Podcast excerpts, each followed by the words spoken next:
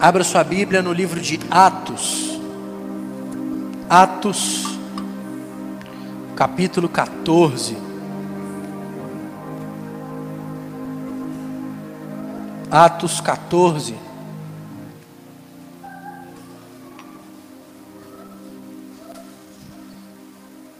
Atos, capítulo 14. A gente vai ler versículo 21 e 22. Atos, capítulo 14, versículo 21 e 22. Atos 14, 21 e 22 diz assim: Eles pregaram as boas novas naquela cidade e fizeram muitos discípulos. Então voltaram para Listra, Icônio e Antioquia fortalecendo os discípulos e encorajando-os a permanecer na fé, dizendo: É necessário que passemos por muitas tribulações para entrarmos no reino de Deus. Bem, vamos orar. Deus, fala conosco mais uma vez, meu Pai, agora pela tua palavra, nos dá entendimento, nos dá a luz do teu Santo Espírito. Fala conosco, que essa palavra venha sobre nós que essa palavra nos edifique, ministra aos nossos corações. É o que nós oramos, Deus, no nome de Jesus. Amém. Podemos assentar no seu lugar. Na semana passada, na quinta-feira que se passou, comecei a ministrar uma série de quatro mensagens sobre como a Bíblia nos ensina, quais são os princípios, quais são as verdades que as Escrituras nos ensinam sobre como passar e enfrentar as diversas tribulações da vida. O texto que nós lemos, Paulo e Barnabé estão na, na, no final da sua primeira viagem missionária e fala que ao fim daquela viagem, eles passaram em algumas igrejas que eles já haviam evangelizado, e além de pregar o evangelho e além de anunciar boas novas, o texto fala que eles fortaleceram, eles encorajaram os discípulos, afirmando: para entrar no reino de Deus é necessário passar por várias tribulações. A gente pode negar, a gente pode questionar, a gente pode reclamar, pode se revoltar, pode fazer o que você quiser. A tribulação vai vir do mesmo jeito. Você pode questionar o que você quiser, a tribulação ela faz parte da experiência humana. As lutas, os problemas fazem parte da vida humana. Na semana passada, a partir desse texto, eu preguei sobre um tipo de tribulação que o cristão enfrenta. Eu falei sobre uma tribulação chamada perda. Todos nós perdemos. Nós perdemos um ente querido, todos nós perdemos algo na vida financeira, Todos nós perdemos algo da saúde. E na semana passada, utilizando o personagem bíblico Jó, alguém que perdeu tudo, eu falei sobre como a Bíblia nos ensina a enfrentar uma tribulação chamada perda.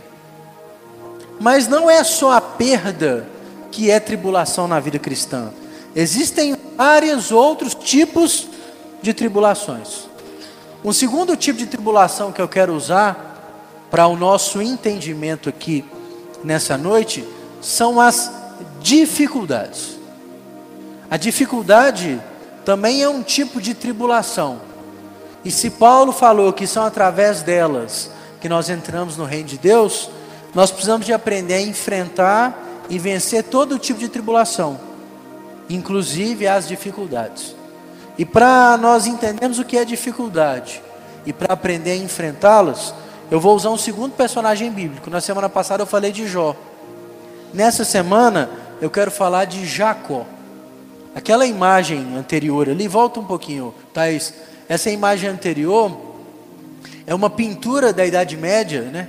É um quadro, uma pintura do Jacó saindo de casa. Ali seria lá sua mãe e ele, né? Uma pintura muito bonita. E se a gente for pensar na história bíblica, Aquela pintura retrata a última vez que Jacó viu sua mãe. Porque ele enfrentou uma série de dificuldades. Quais são as dificuldades sofridas pelo Jacó? O que, que ele enfrentou? Pode pular aí, isso. Biblicamente falando, de cara, quando ele nasce, ele enfrenta uma dificuldade, um nome. Lembra lá como é que Jacó nasceu? Ele era gêmeo do seu irmão Esaú. Então, o Esaú nasce, aí o texto fala que logo depois que tira lá o Esaú da barriga, sai o Jacó agarrado nas pernas do irmão. Aí a parteira fala: Olha que menino trapaceiro, queria roubar a primogenitura do seu irmão. Ponto, põe o nome dele lá, Jacó.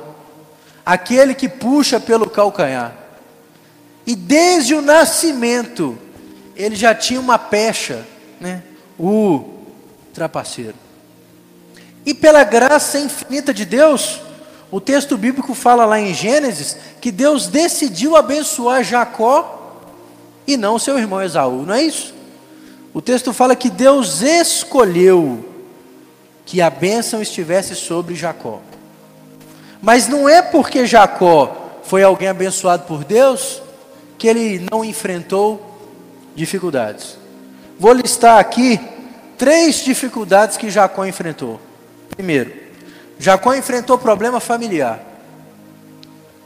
Jacó teve um problema com seu pai porque ele enganou seu pai. E por enganar o seu pai, ele teve um problema com seu irmão. O irmão de Jacó viveu 20 anos querendo matá-lo. 20 anos. E por causa do entreveiro com seu irmão e a trapaça com seu pai, ele viveu 20 anos sem ver a sua mãe. E sua mãe morreu sem vê-lo. Ele teve um problema com seu irmão, um entreveiro com uma trapaça com o pai, ficou, ficou distante da mãe. Quando Jacó casa, tem um problema com o sogro. Lembra lá? Que ele foi trabalhar lá com o sogro, o sogro trapaceou com ele. Que ele queria casar lá com a Raquel, o sogro enganou ele. Né? Recebeu o produto enganado no dia do casamento, né? Ele achou que casava com Raquel, na hora que levantou o véu lá era Lia. Aí ele tinha trabalhado sete anos para conseguir o direito de casar com Raquel. Teve que trabalhar mais sete anos para conseguir o direito de casar com ela de novo, porque ele foi enganado. Depois todo o entreveiro lá, por causa dos animais que ele cuidava e o trato que ele tinha feito com o sogro, até que ele teve que ir embora. Ele teve um problema familiar com o sogro. Ele teve um problema familiar com os filhos. Os filhos de Jacó, em geral, foram filhos ímpios, não tementes a Deus, a tal ponto de tramarem a morte de um irmão e de, sem coragem de matá-lo, vendê-lo como escravo, e afirmarem para o seu pai que aquele filho havia sido morto. Ele teve problema com o irmão, problema com o pai, viveu distante da mãe, problema com o sogro, problema com os filhos. Ele teve uma série de dificuldades familiares. Às vezes você reclama de uma, ele teve várias. Ah, é um filho, ele teve com quase todos. Ah, é o marido, é a esposa. Ele teve problema familiar. Além de problema familiar, Jacó também teve problema no casamento. Ele já casou enganado, né, irmãos? Que ele queria casar com Raquel, acabou casando enganado com a Lia. Pode voltar, Carlinhos. Continua lá ainda no Jacó, obrigado. Uhum. Ele teve problema porque ele casou enganado. Depois casou com a Raquel e houve disputa entre as duas. Porque a Raquel não podia ter filho, aquela confusão toda, aí aquela rixa. Rumou duas sarnas para coçar. Teve problema com a esposa. A Raquel, que era a esposa que ele amava, era idólatra. Porque fala que quando ele saiu da casa do sogro, ela roubou a imagem, o ídolo do pai dela. Porque a crença daquele tempo é que quem carregava o ídolo da família carregava a bênção consigo. E lembra que a história foi complicada, né? Porque o, o sogro veio atrás, quis achar de toda maneira o ídolo, e Jacó falou: pode procurar à vontade. Quem roubou de você, pode matar. Ele, a esposa que ele amava, ele casou enganado a primeira vez, casou com ela a segunda vez, ela era idólatra. Problema casamento. Ele também teve problema econômico. Por mais de uma vez, ele teve que sair do lugar que ele estava para ir para outro lugar por fome, por falta do que comer. Lembra que já no final da vida, por que, que eles foram para o Egito lá? Atrás de José, fome. Jacó teve dificuldade familiar, Jacó teve dificuldade no casamento, Jacó teve, teve que enfrentar uma crise, uma dificuldade econômica. São dificuldades que nós enfrentamos em algum momento da vida ou em alguns momentos da vida.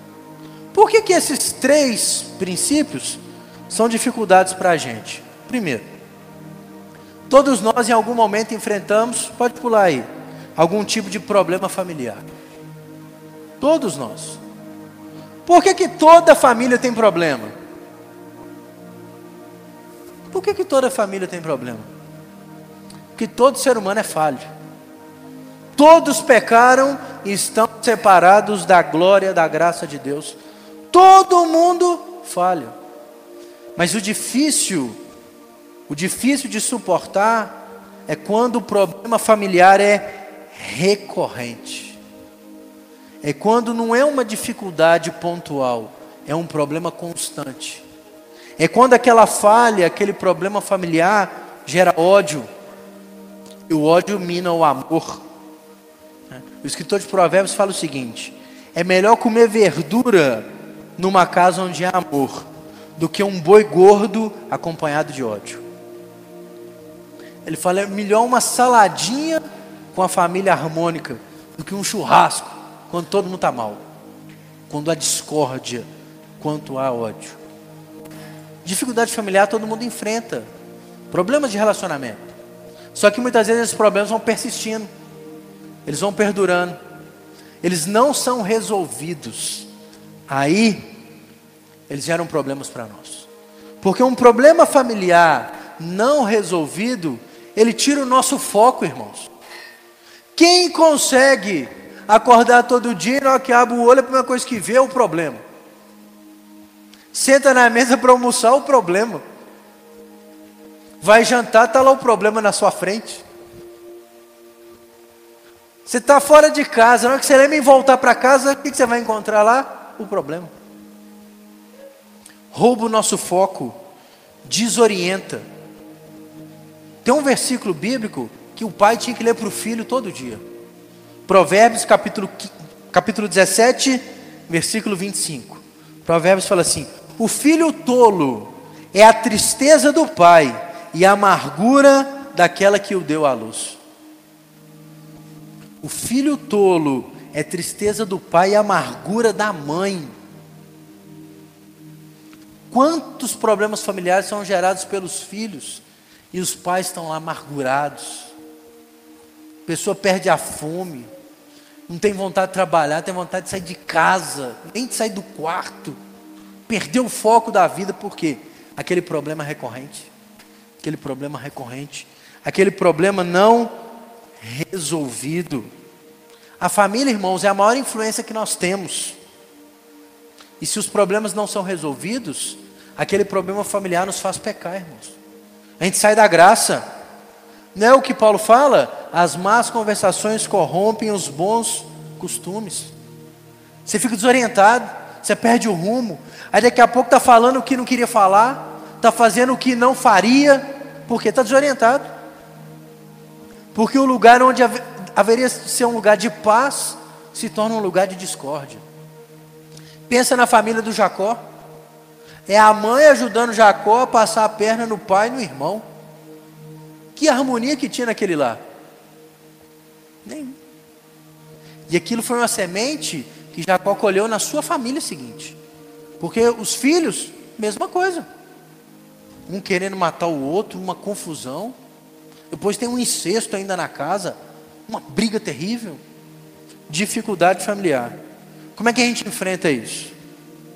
Como a gente enfrenta os problemas familiares? Um, foco. Visão clara. Não é assim que o escritor de Provérbios diz? É melhor verdura com lar em paz do que um boi gordo com ódio.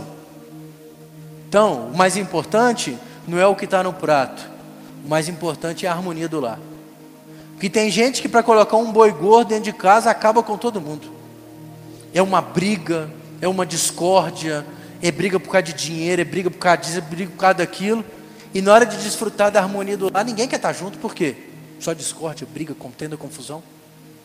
Foco, prioridade. Quando a Bíblia fala que é para buscar em primeiro lugar o reino de Deus e as outras coisas serão acrescentadas, a Bíblia está ensinando, tenha prioridade. Prioridade número um do lar, irmão, é a harmonia, é o relacionamento. De que adianta ter uma boa casa, um bom carro para passear, dispensa cheia de comida, dinheiro para comer no fim de semana no lugar que quiser, se ninguém tem prazer de estar junto? De que adianta? Eu conheço pessoas que dinheiro não dá para contar o que tem, mas não consegue reunir na mesa todo mundo junto para comer. É briga, ódio, discórdia, contenda, confusão. De que adianta? Então, quando o escritor de Provérbios escreve esse texto, ele está falando qual que deve ser a prioridade do lar. Antes do que o que está no prato, é como anda o relacionamento. Para resolver as dificuldades familiares, coloque o relacionamento em primeiro lugar. É mais do que qualquer outra coisa. Para resolver problema familiar, é preciso muitas vezes estabelecer limites. Quando Jesus fala assim em Mateus: Quem ama seu pai e sua mãe mais do que a mim, não é digno de mim. Quem ama seu filho ou sua filha mais do que a mim, não é digno de mim. Jesus não está querendo dizer que você não tem que amar pai, não tem que amar mãe, não tem que amar filho, marido, não é isso não. Jesus está falando, existe um limite para cada coisa. Deus está em primeiro lugar, mas os filhos, o marido, a esposa também precisam de receber amor. Limite as coisas. Sabe por quê? Porque tem pai hoje que por amor ao filho, ele faz tudo, até pecar. Transgride o limite do evangelho para fazer, não, eu quero dar tudo que eu não pude ter. Aí você já viu o que vai acontecer. Aí faz até o que não deve.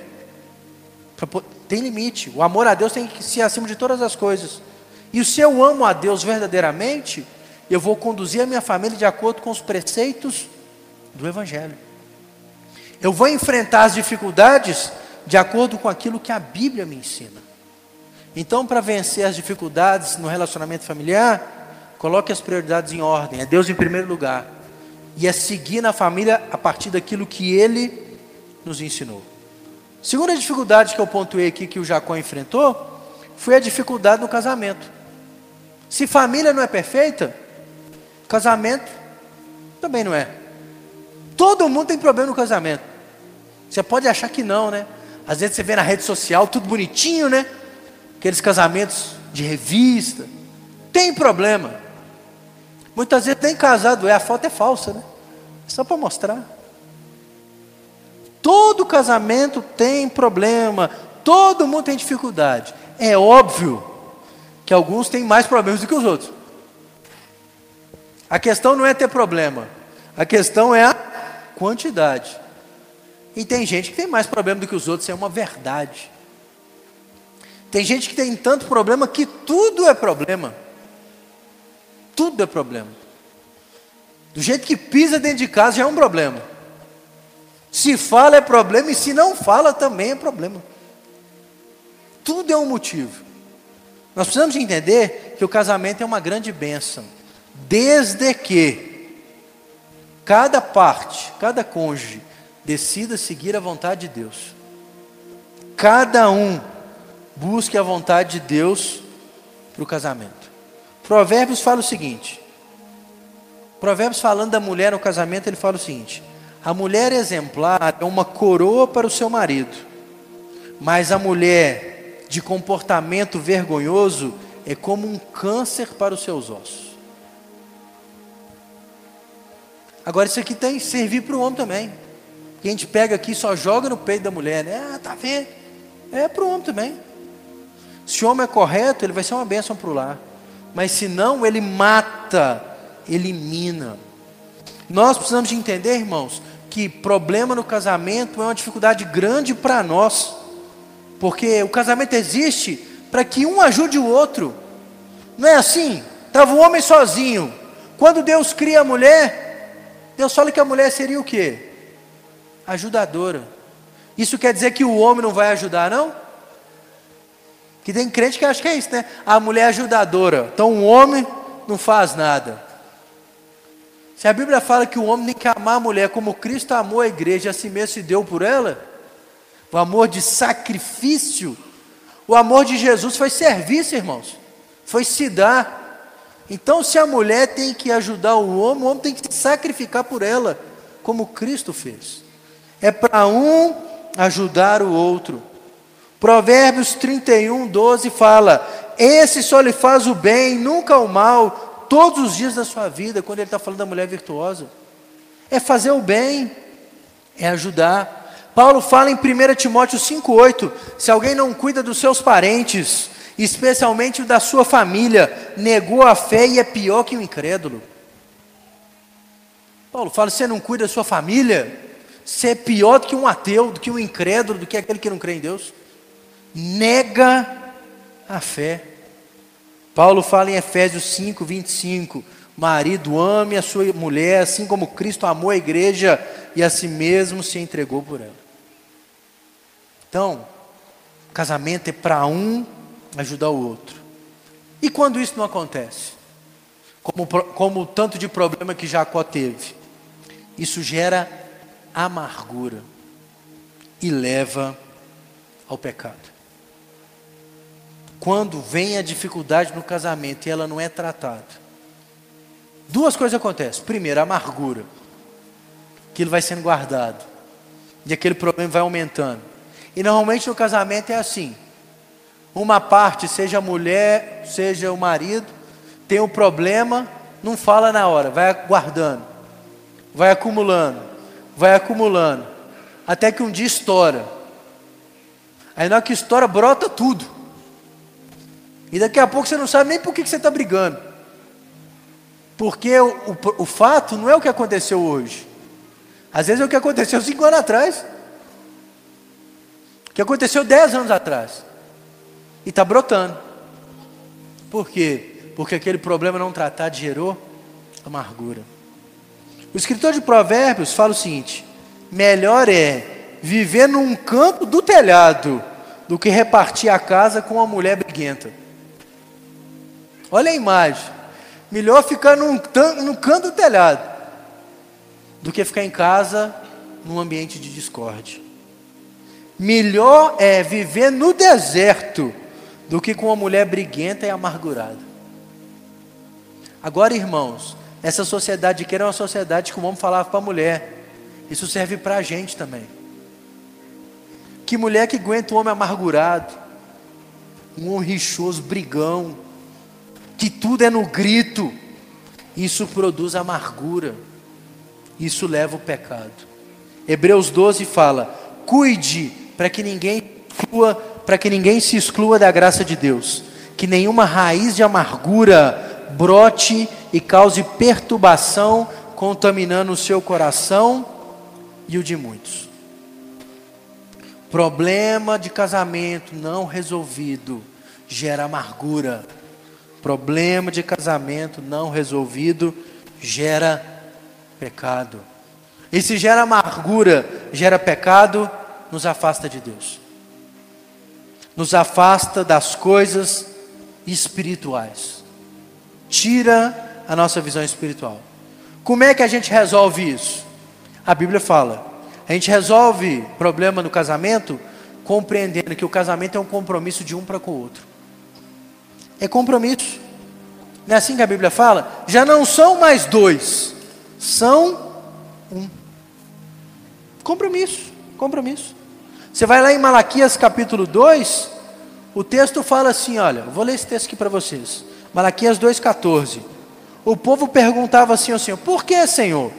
E o Senhor respondia: O Senhor é testemunha entre você e a mulher da sua mocidade, porque você não cumpriu a sua promessa de fidelidade, embora ele fosse a sua companheira, a mulher do seu acordo. Quantos hoje são infiéis? Fazem um compromisso diante de Deus, diante dos homens, mas na hora que vem o problema já quer jogar fora. Como se fosse descartável, não. Tem problema para resolver. É preciso ter um compromisso de resolução. Hoje é muito fácil largar, divorciar, trocar. Você não assumiu o compromisso? Vai resolver. Comprometimento um para com o outro. Quer resolver o problema? Trabalhe com paciência. Porque, irmão, tem problema que leva tempo. Paulo não fala em 1 Coríntios 13, ele fala assim: o amor é paciente. A pessoa conversa fiado uma vida inteira e quer com que cinco minutos o problema seja resolvido. Sim, ó. Fala besteira, fala bobagem, fala um tanto de coisa e no estalar de dedo, ponto. Tudo resolvido. Paulo fala o seguinte: ao servo do Senhor não convém brigar, mas sim ser amável para com todos, apto para ensinar, paciente. É com paciência. É com paciência. Então, eu tenho compromisso de resolver isso. Eu pacientemente vou trabalhar até resolver isso. E eu vou colocar Deus em primeiro lugar para resolver isso. Amar a Deus, amar ao próximo. Amar o próximo porque Deus me amou primeiro. Coloco Deus na frente. Eu não desisto fácil. Eu vou trabalhar pacientemente para resolver o problema do meu relacionamento conjugal. Terceira e última dificuldade que Jacó enfrentou, que nós enfrentamos. Dificuldade econômica. Por que, que a gente enfrenta problema financeiro? Duas coisas. A riqueza é incerta. Eu li aqui semana passada, 1 Timóteo capítulo 6, versículo 17, onde Paulo fala assim: olha, ordeno para os que são ricos nesse mundo, não sejam arrogantes, nem imponham sua esperança na incerteza da riqueza, mas em Deus, que de tudo provê ricamente para a nossa satisfação. Irmão, dinheiro vem, mas também vai. Até porque a nossa estabilidade financeira não depende só do nosso trabalho, não, irmãos. A economia ela tem ciclos. Se o governo está estabilizado, vai tudo bem. Uma canetada maldada lá, irmãos, já era. Um plano mal feito, um projeto mal feito, já era. Vai tudo para o buraco. Vamos pegar exemplos práticos aqui, né?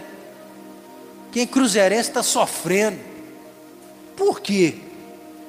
Porque o bendito do presidente que se diz economista fez um tanto de besteira inflacionou o gasto do clube. E em um ano e oito meses, o time que foi duas vezes campeão nacional está às portas do rebaixamento. Por quê? Mau planejamento financeiro. Em vez de ver que não ia arrecadar tanto, segurar os gastos, fazer um gasto modesto, não. Vamos queimar dinheiro. Tá lá, ó, pires na mão, pedindo pelo amor de Deus para alguém aparecer lá que senão vai cair, vai cair. Em tempo de quebrar. Por quê? Ciclo. Achou que dinheiro brota em árvore. E quantas vezes é assim que acontece em casa? A gente planeja achando que vai dar tudo certo. Aí uma coisa dá errado. Você faz um planejamento de viagem. Vou gastar 500 reais, não sei o que. Cai num buraco, acabou. Rasgou o pneu, já era o planejamento. É incerto, irmãos. A vida financeira da gente é incerta. Às vezes você vai lá, faz todo um planejamento. O meu salário vai dar direitinho. Segunda-feira você chega lá, passa ali no departamento pessoal. Mudou tudo. É incerto. A vida financeira é incerta. A nossa vida econômica ela passa por ciclos. E por que que a dificuldade financeira é um problema para a gente? Por quê? Irmãos, as questões financeiras, elas têm um poder de sufocar a palavra de Deus no nosso coração. Quando Jesus conta a parábola lá do, do semeador, ele fala o seguinte: que a semente que cai entre o espinho, é aquela que ouve, mas quando o tempo vai passando, ela é sufocada pela preocupação, pelas riquezas e pelo prazer dessa vida, e a semente não amadurece. Quando a gente está com um problema financeiro, a gente perde o rumo. A gente esquece de tudo, até do que a gente aprendeu. Fica desorientado, dói a cabeça, não dorme. Ou às vezes dorme demais, não acorda. Não come ou come demais. Perde o rumo. Ela, ela nos desorienta. Os problemas financeiros nos desorientam. A tal ponto que a gente perde o rumo. Muitas vezes perde até as forças. Agora, como enfrentar uma crise financeira? Como enfrentar uma dificuldade financeira? A Bíblia ensina: um, sendo bom administrador, sendo alguém que administra bem, um bom mordomo. Provérbios 27 fala o seguinte: esforce-te para saber como estão as tuas ovelhas, seja cuidadoso, dê atenção aos seus rebanhos, pois as suas riquezas não duram para sempre, e nada garante que uma coroa passe de uma geração para outra. O escritor de Provérbios fala: trabalhe, cuide bem daquilo que você tem, você não sabe o dia de amanhã. Trabalhe bem, administre bem aquilo que Deus tem colocado na sua mão, seja um administrador zeloso, precavido, cuidadoso daquilo que você está fazendo. Nós fizemos uma reforma bonita aí na igreja, né? Ficou bacana e tal. Nós só começamos a fazer, irmão, quando a gente tinha certeza que ia dar para pagar. Porque se não dá para pagar, é no lombo de quem? Do pastor. É o pastor, que se der errado, não é no seu nome, não é na sua conta, é aqui, ó. Então muitas vezes, ah, a gente podia fazer mais na igreja. Claro que podia mas eu vou dar um passo maior do que a minha perna? Não é falta de fé, não, irmãos, é zelo. E muitas vezes a gente dá aqueles passos grandões e depois fica desesperado. Administre bem. Administre bem aquilo que você tem, aquilo que Deus tem te dado. Saiba também que tudo aquilo que vem sobre nós é passageiro, irmãos. João fala o seguinte: o mundo e a sua cobiça passam, mas aquele que faz a vontade de Deus permanece para sempre. Se a gente é agarrado no dinheiro, a gente vai sofrer porque ele passa. A satisfação de adquirir algo novo passa.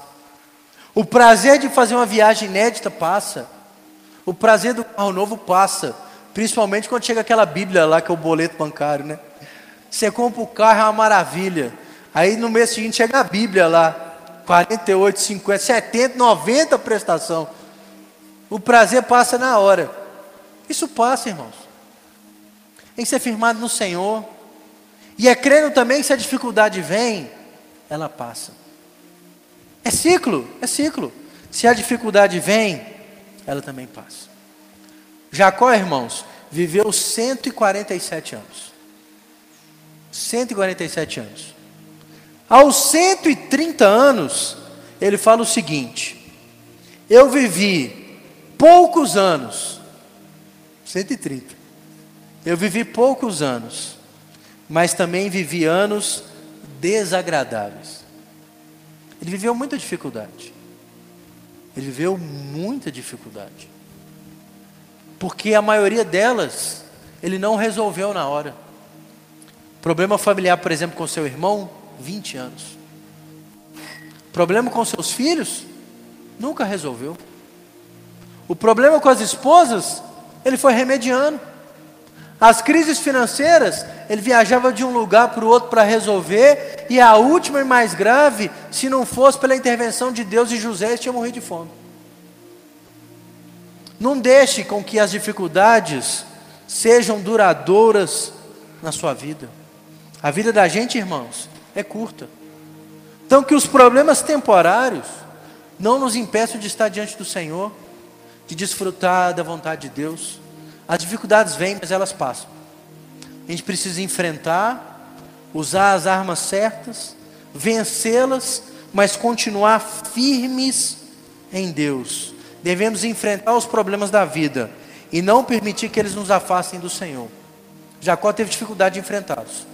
Que nós possamos aprender com Jacó, aprender o que nós precisamos fazer.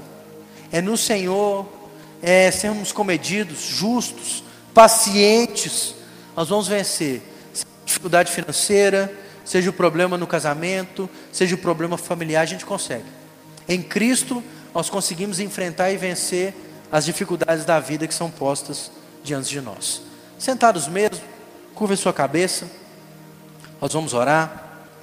O Senhor nos ajuda. Se é pelas muitas tribulações que nós vamos alcançar o reino de Deus, que nós possamos enfrentar, meu Deus, as dificuldades que vêm sobre nós. Muitas vezes são dificuldades familiares, são problemas do casamento, muitas vezes são crises financeiras. Ó oh, Pai, que nós possamos enfrentar com sabedoria, com paciência, com perseverança. Não é fingir que não está nada acontecendo. E nem ficar, meu Deus, irado, explodindo em tudo para resolver. Não, é com sabedoria, é com a graça, é com entendimento, é com perseverança, é com paciência, entendendo que nessa vida tudo passa, só a vontade do Senhor permanece. E que nós possamos, meu Deus, na tua vontade, enfrentar e vencer cada dificuldade que são postas diante de nós. Seja conosco e que nós possamos vencer as dificuldades, nos manter firmes no Senhor e na tua presença. É o que nós oramos, Deus, no nome de Jesus. Amém e amém.